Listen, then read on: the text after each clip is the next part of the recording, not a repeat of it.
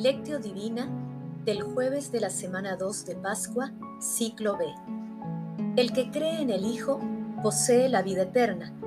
El que no cree al Hijo no verá la vida, sino que la ira de Dios pesa sobre él. Oración inicial. Santo Espíritu de Dios, amor del Padre y del Hijo, ilumínanos con tus dones para que podamos comprender los tesoros de la sabiduría que Jesús nos quiere revelar en este día. Otórganos la gracia para meditar los misterios de la palabra y revélanos sus más íntimos secretos. Madre Santísima, intercede ante la Santísima Trinidad por nuestra petición. Ave María Purísima, sin pecado concebida. Paso 1. Lectura.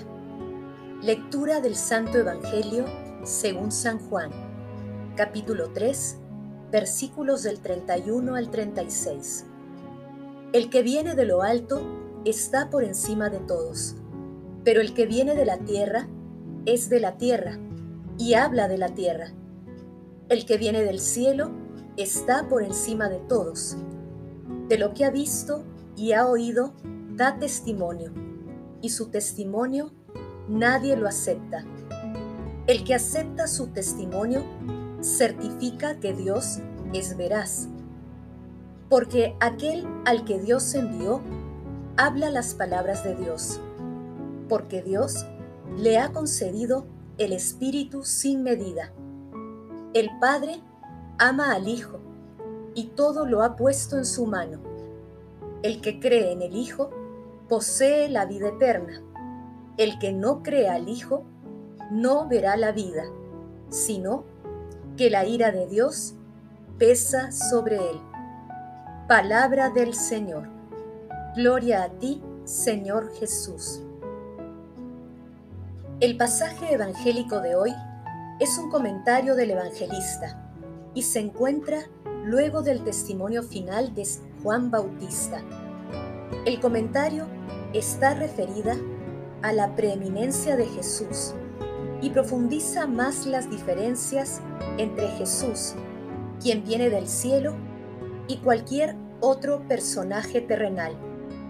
De esta manera, destaca la superioridad de Jesús por encima de todos, al señalar que nuestro Señor Jesucristo es quien posee la vida eterna, y quien cree en Él y le sigue, participa de esta misma vida eterna. Asimismo, el texto es un auténtico resumen del pensamiento del evangelista Juan sobre Jesús, en el que reafirma la identidad plena entre el Padre y el Hijo. Por eso, quien no obra según el amor de Dios, se excluye voluntariamente de la vida eterna. Este es el dilema radical que plantea el cuarto Evangelio. Paso 2. Meditación. Queridos hermanos, ¿cuál es el mensaje que Jesús nos transmite el día de hoy a través de su palabra? El Espíritu sin medida que Dios Padre le concedió a nuestro Señor Jesucristo llega a nosotros a través de su vida pasión, muerte y resurrección. Solo tenemos que estar dispuestos a acogerlo con fe, pidiendo su gracia, siguiendo así un maravilloso círculo virtuoso de crecimiento espiritual.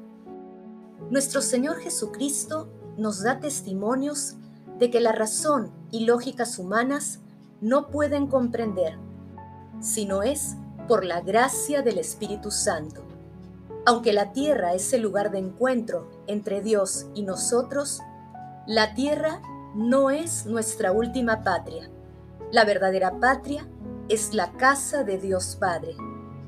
Por ello, aunque el mundo nos acuse, nos juzgue y nos condene por defender la vida y los valores cristianos, sabemos que la victoria definitiva está en el seguimiento a nuestro Señor Jesucristo por la cruz y hacia la resurrección.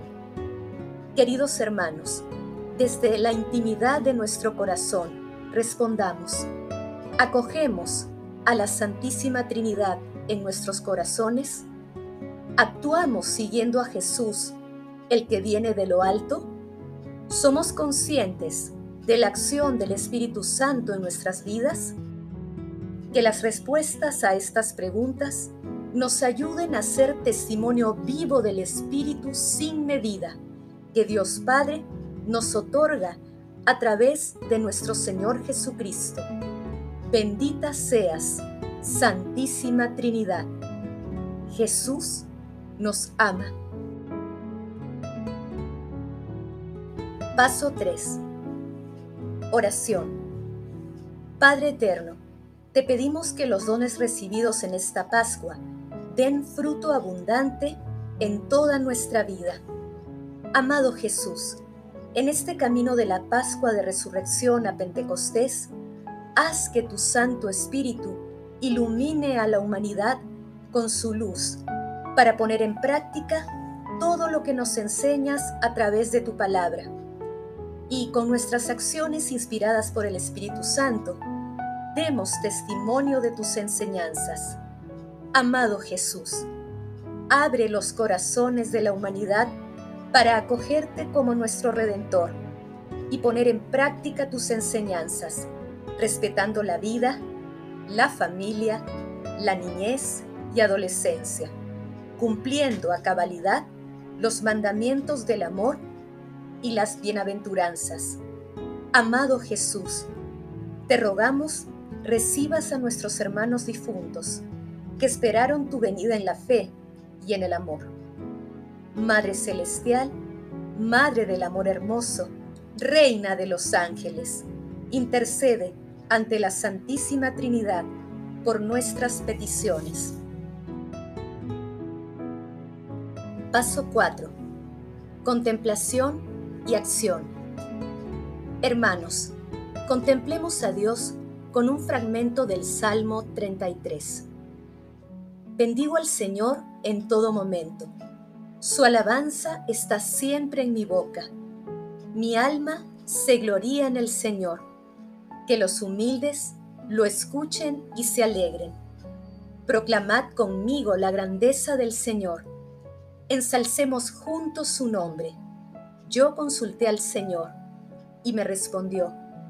Me libró de todas mis ansias.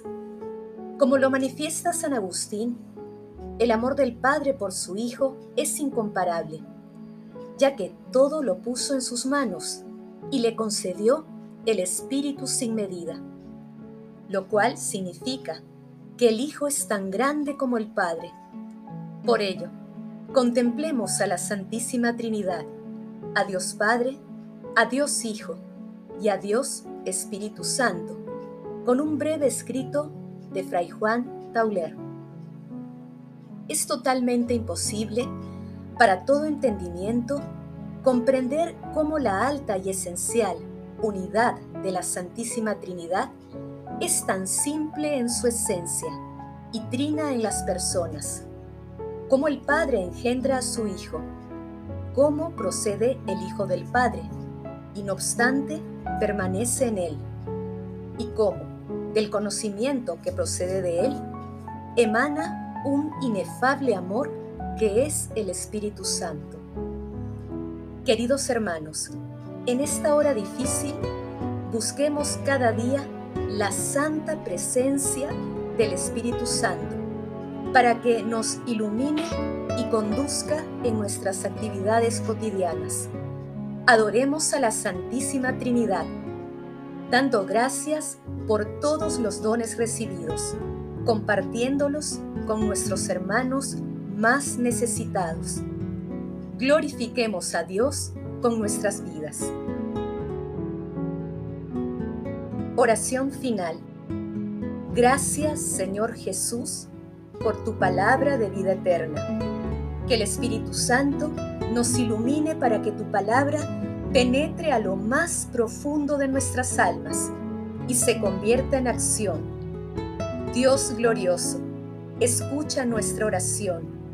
bendito seas por los siglos de los siglos. Madre Santísima, intercede ante la Santísima Trinidad por nuestra petición. Amén.